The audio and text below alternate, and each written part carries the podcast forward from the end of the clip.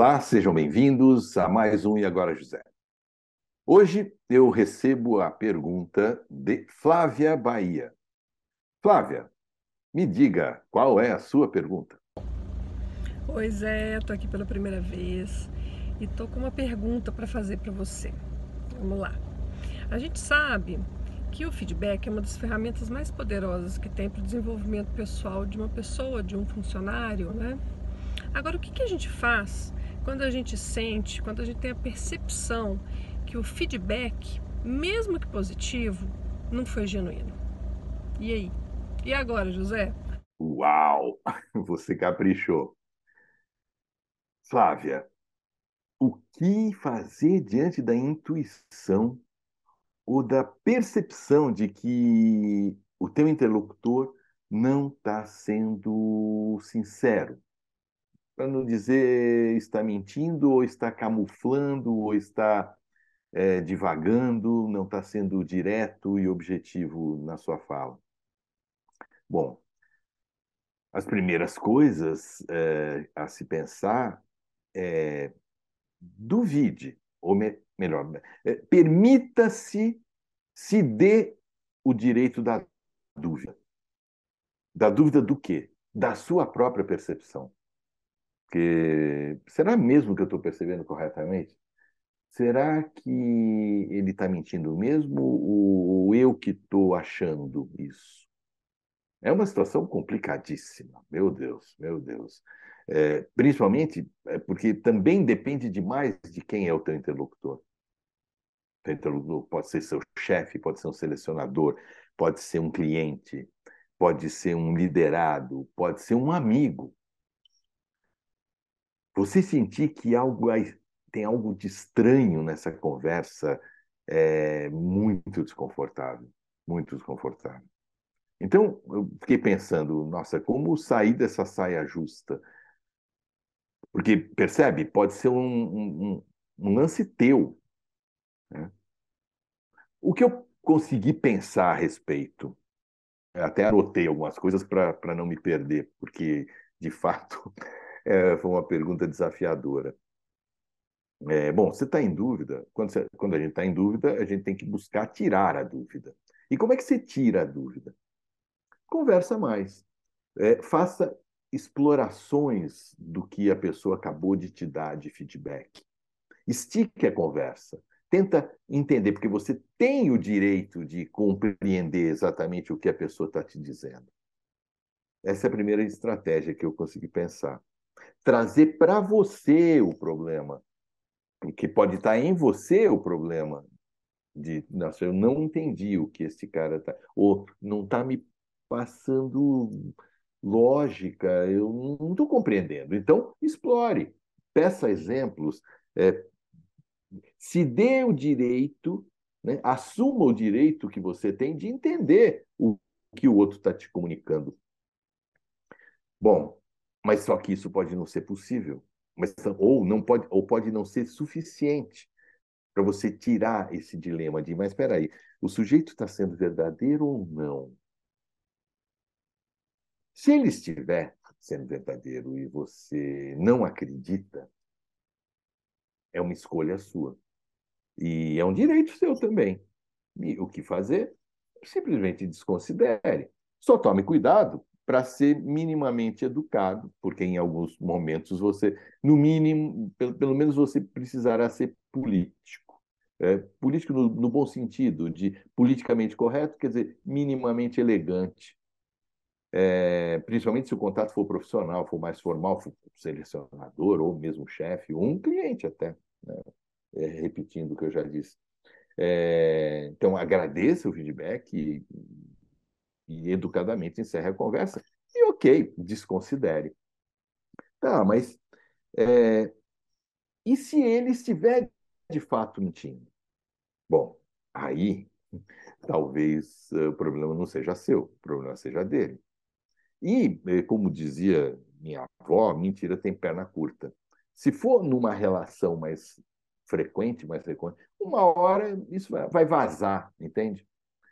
E aí, ok, a verdade aparecerá, ou pelo menos a sua percepção poderá é, ser concretizada, deixa de ser uma impressão e vira uma realidade. E aí você é, não tem ilusão, porque tem essa, né? Você também tem a opção de o sujeito está mentindo, mas você acreditar. Ok, né? Se acreditou e num determinado momento à, à, à frente você perceber ou as circunstâncias mostrarem que o sujeito mentiu, ok, um aprendizado.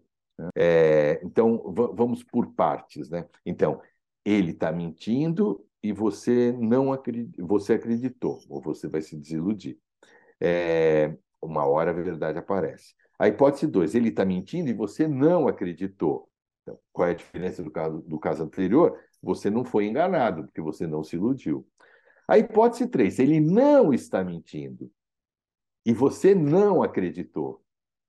Então, você provavelmente também vai desconsiderar a informação. E aí você vai ter alguma perda, certamente. Mas, como você não acreditou, talvez você nunca descubra de fato né, o que, que teria de precioso nessa, nessa informação dada ou nessa percepção, nesse feedback dado. A hipótese 4. Você acreditou, porque você tem, é, por princípio, dar um voto de confiança a priori. Aí eu tenho uma segunda reflexão a fazer. É, não é maduro ou prudente você confiar em quem você não conhece ou conhece pouco. Sabe aquele ditado mineiro? E como é que você constrói vínculo de confiança? Ah, depois de ter um sumido juntos, duas sacas de sal. Então, o tempo, a sucessão de eventos e de encontros, a sucessão de trocas e a qualidade dessas trocas é que vão consolidando vínculos de confiança.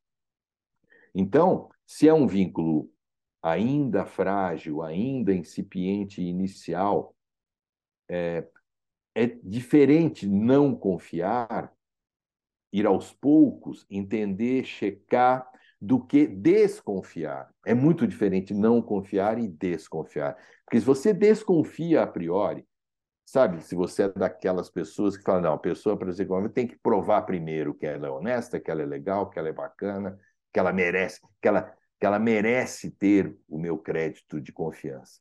Se você age assim, e, aí, é uma reflexão bastante profunda, porque se você age assim, você provavelmente tem vive um inferno nas suas, sua vida de relações. É, porque não confiar em quem você não conhece é prudente, mas desconfiar pode criar um sentimento de todo mundo é desonesto até que prove o contrário. Então, você está complicando a sua vida. Tentar buscar entender se por acaso você descobre que realmente o sujeito mentiu ou omitiu, ou dourou a pílula, mas é, tentar, toda vez que você tem esse movimento de tentar entender, primeiro, por que, que o outro não te falou a verdade ou a, a verdade toda? Não precisa nem ter mentido. Ou por que você desconfiou? Esses dois movimentos sempre vão te trazer autoconhecimento, e vão, provavelmente, se você investiu tempo para tentar entender por que, que ele não te colocou o que ele queria de todo colocar, certamente essa nova conversa com mais estratégia vai fortalecer a relação.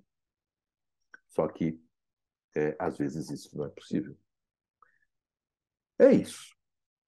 Flávia, eu espero ter não ter bagunçado mais tua, tua, tua cabeça, tua, Uh, tua pergunta foi realmente bastante desafiadora, me fez pensar em várias coisas que eu espero ter conseguido sintetizar e, e trazer alguma, alguma informação nova para você.